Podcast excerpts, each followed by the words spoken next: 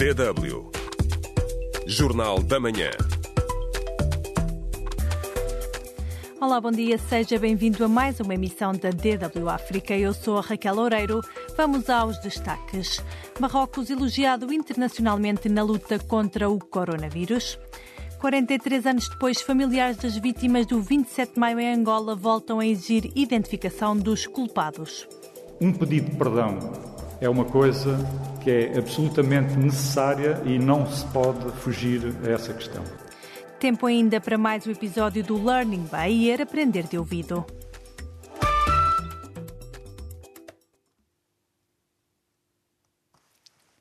Marrocos tem estado a ser elogiado internacionalmente pela sua atuação na luta contra o coronavírus. Há dois meses que o país se encontra em estado de emergência, as fronteiras estão fechadas e nas ruas a polícia e os militares controlam o recolher obrigatório. Uma medida que voltou a ser renovada a semana passada, estando agora em vigor até ao dia 10 de junho. À semelhança de grande parte dos países do continente africano, também em Marrocos, o sistema de saúde é fraco, razão pela qual, explica Tayeb Hamdi, presidente da Associação Médica Marroquina, o país optou por antecipar a chegada do Covid-19. Actuellement, a situação les hôpitaux est calme. Nous avons Neste momento, a situação nos hospitais é calma. A taxa de mortalidade desceu. Vimos como países como a França, a Espanha ou a Itália tomaram decisões demasiado tarde. Marrocos decidiu antecipar-se porque sabia que o sistema de saúde não conseguiria lidar com uma inundação de casos. O recolher obrigatório ajudou a controlar a situação. Pode-se dizer que conseguimos aplanar a curva. Isso mesmo confirma também Mohamed Helioub, chefe do Departamento de Epidemiologia e Controlo de Doenças do Ministério da Saúde do país. É este homem, também conhecido como o Senhor Corona de Marrocos, que tem estado entregue a missão de informar a população sobre o curso da pandemia. A capacidade dos hospitais está longe de estar esgotada. Atualmente, apenas 23% dos casos nos hospitais são de pacientes com Covid-19. Os casos graves, que diminuíram significativamente nas últimas semanas, representam 13% das camas de cuidados intensivos, estando a ser disponibilizados ventiladores aos casos particularmente graves ao caso grave Covid-19. Quando comparados com outros países, os números oficiais do coronavírus em Marrocos são baixos. Com 35 milhões de habitantes, o país registra cerca de 7 mil casos positivos e 197 mortes. Testou, no entanto, apenas cerca de 100 mil pessoas. Mas o preço a pagar pelas medidas preventivas adotadas é elevado, principalmente no que diz respeito à economia. E, por isso, o rei Mohamed VI anunciou um pacote de mais de 3 mil milhões de euros para ajudar a população. Um montante que, diz o economista Rachid Hauraz, está longe de ser suficiente. Nós temos geralmente três sources de devises temos normalmente três pilares de dívidas no país: as remessas dos marroquinos para o estrangeiro, o turismo, que foi totalmente interrompido, e as nossas exportações para o estrangeiro. As três fontes estão em crise. Para além do recolher obrigatório, que tem sido alvo de algumas críticas, o país adotou outras medidas controversas que, dizem as organizações de direitos humanos, são questionáveis. Uma delas é a utilização de drones por parte das autoridades. Yassine Camus é CEO da Droneway Marrocos e explica. Euh, Os drones são utilizados para diversos fins, como, por exemplo, a sensibilização nas ruas através de altifalantes. Detectam pessoas que não respeitam o recolher obrigatório e também desinfetam locais públicos. No futuro, serão ainda capazes de detectar pessoas com temperaturas corporais anormais em locais públicos. Toute personne ayant une température anormale E hoje queremos saber como avalia as medidas adotadas por Marrocos para travar o avanço do coronavírus no país. Temos estado a receber alguns comentários. John Pólvora faz uma avaliação negativa, pois, como explica, mesmo com todo o controlo que é feito por parte dos agentes da polícia e militares, os casos positivos não param de subir. Osvaldo Dias Lourenço fala por sua vez sobre a situação no seu país, Angola, e afirma que os números até agora são bons na sua opinião. Mais comentários à frente nesta emissão. Saiba como se pode juntar a nós neste debate. Pode responder à pergunta do dia no Facebook da DW África. facebook.com barra DW Português. Estamos à espera das suas reações.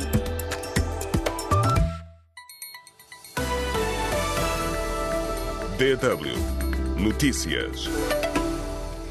Celebra-se esta segunda-feira o Dia de África, uma data que fica marcada este ano pela luta contra a Covid-19.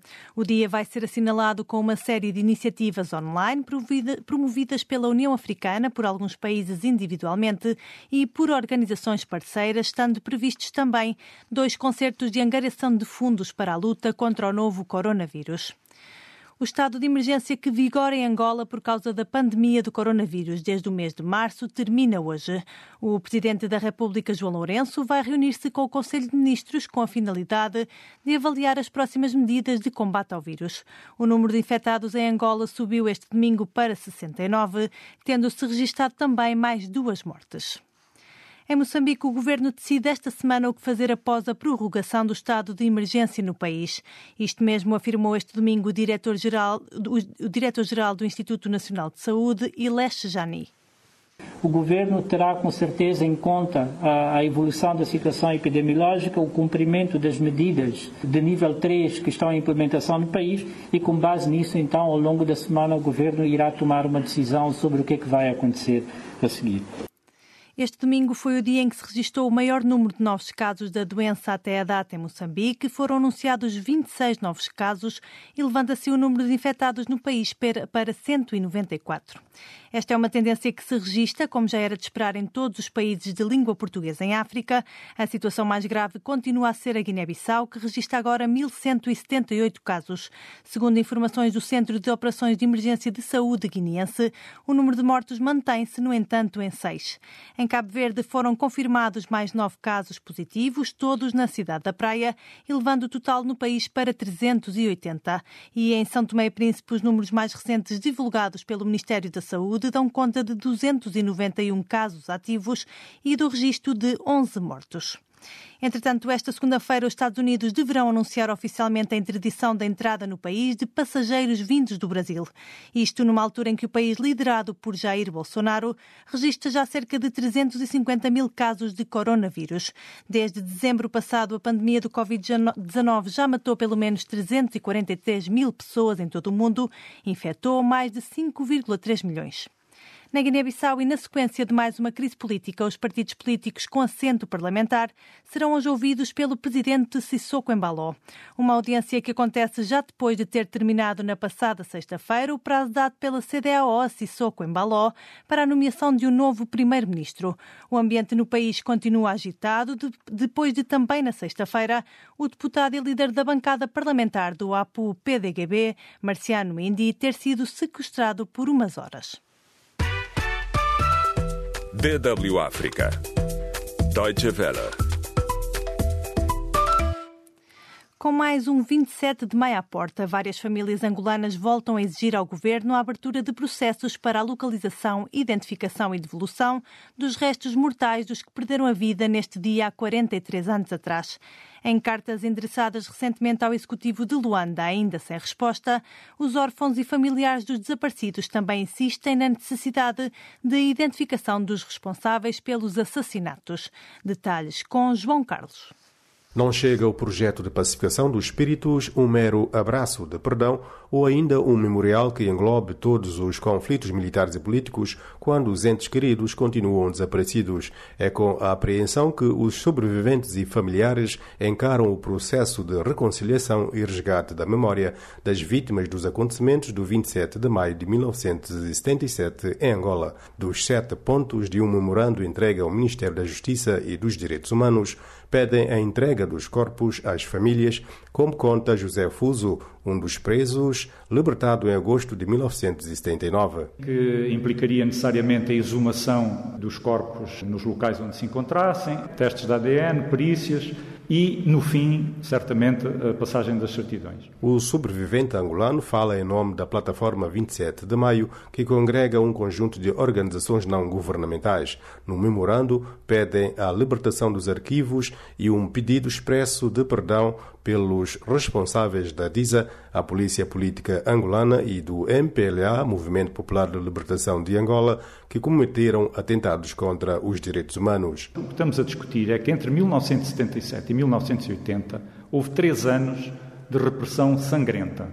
Inclusivamente houve pessoas que foram mortas um ano depois. Houve desaparecimentos forçados. Há familiares que até hoje não receberam os corpos. Não sabemos onde estão as pessoas. Edgar Francisco Valles, um dos familiares que enviou uma carta em separado ao governo de Angola, terá discutido o assunto em novembro do ano passado em Lisboa com o ministro da Justiça e dos Direitos Humanos, Francisco Queiroz, igualmente presidente da Comissão para a implementação do Plano de Reconciliação em memória das vítimas dos conflitos políticos. Nesse encontro, o meu interlocutor prometeu-me dar a maior atenção ao teor da carta o irmão das vítimas, respectivamente Admar e Cita Valles, insiste na identificação e entrega dos restos mortais aos familiares.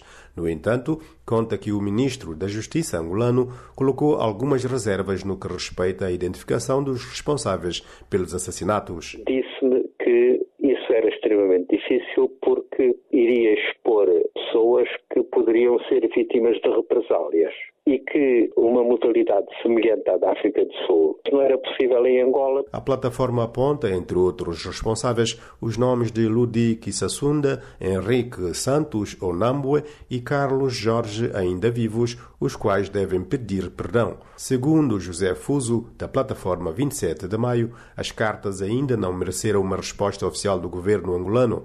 O sobrevivente diz que os familiares não pedem julgamento dos responsáveis pelos assassinatos mas sim um pedido de perdão com rigor histórico. Um pedido de perdão é uma coisa que é absolutamente necessária e não se pode fugir a essa questão. Portanto, esta teoria do perdoar e abraçar a qualquer preço não pode ser. De Lisboa para a DW, João Carlos. DW Notícias. Primeiro-ministro israelita Benjamin Netanyahu começou a ser julgado este domingo. À entrada do Tribunal de Jerusalém, o governante voltou a considerar ridículas as acusações que lhe são feitas de corrupção, abuso de confiança e peculato. Disse ainda estar a ser vítima de uma profunda conspiração montada pelos meios de comunicação social, a polícia, os procuradores e os juízes para o destituírem. A relação entre os Estados Unidos e a China continua tensa. Em declarações este fim de semana, o ministro chinês dos Negócios Estrangeiros afirmou que as posições sobre a origem do novo coronavírus, que têm sido tomadas por algumas forças políticas dos Estados Unidos, estão a empurrar os dois gigantes para uma nova guerra fria.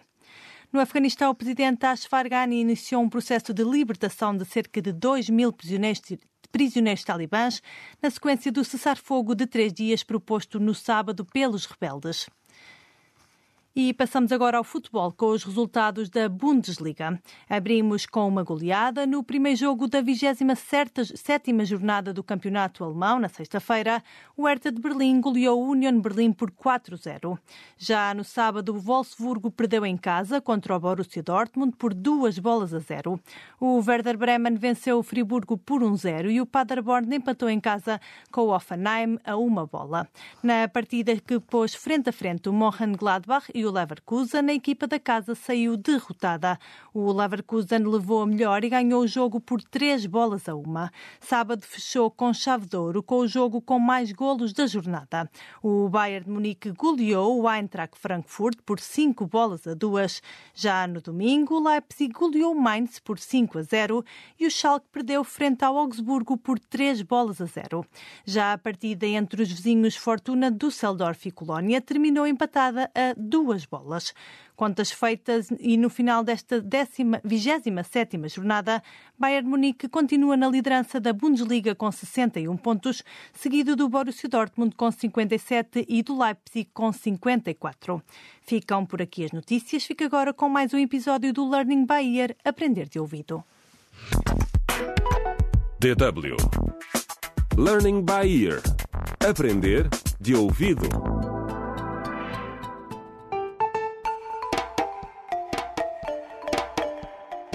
Contra o crime. Olá, bem-vindos ao oitavo episódio da radionovela Contra o crime O Segredo dos Ossos. A polícia continua a investigar o rapto de Juca, um bebê de um ano que foi levado à meia da noite da casa dos pais, Bruna e Jacob, por dois intrusos. Bruna jurou que não vai deixar de procurar até encontrar o filho. Neste episódio, a sua amiga Flora junta-se às buscas no bairro. Flora, hum. que terá aquela bruxa feito ao meu pobre filho? Ih, não sei. Vamos continuar a procurar até encontrarmos o Juca. Eu só quero o meu filho de volta, Flora. Hum. Ah, olha, Bruna, hum. aquele não é o Salvador num dos seus carros de luxo? Não gosto nada daquele senhor. Bom dia, minhas senhoras. Bom, Bom dia, dia Salvador. senhor Salvador. Olha, lamento o que aconteceu, Bruna. Eu espero que encontres o teu filho em breve. Obrigada, Salvador. Eu posso ajudar em alguma coisa? Pode ajudar a trazer o meu filho de volta. Hum. Disse que tinha sido uma mulher misteriosa a enviar os raptores do Juca, não foi? Hum. Sim, sim. Bem, agora já a encontramos. Foi a Linda. Consegue descobrir para onde é que ela levou o meu menino? Hum. Bom, vem ter comigo mais logo, com o Jacob, tá bem? Sim. Eu estou a caminho da quinta da doutora Carolina para ir buscar aloe vera fresco para os meus tratamentos. Hum, está bem. Ok, então até logo. E, e, boa sorte com as buscas. Obrigada. Ah, adeus, senhor Salvador. Obrigada. Bruna, hum. vais mesmo à consulta com Salvador? Flora, nós agora estamos a precisar de ajuda e o Salvador sabe disso. Hum. Se ele puder ajudar, que ajude. Não percebo por que motivo quer que eu vá à casa dele implorar. Enfim, vamos, mas é continuar com as buscas. Vamos procurar o Juca, Flora. Yeah, vamos, Bruna, vamos. Contra o crime.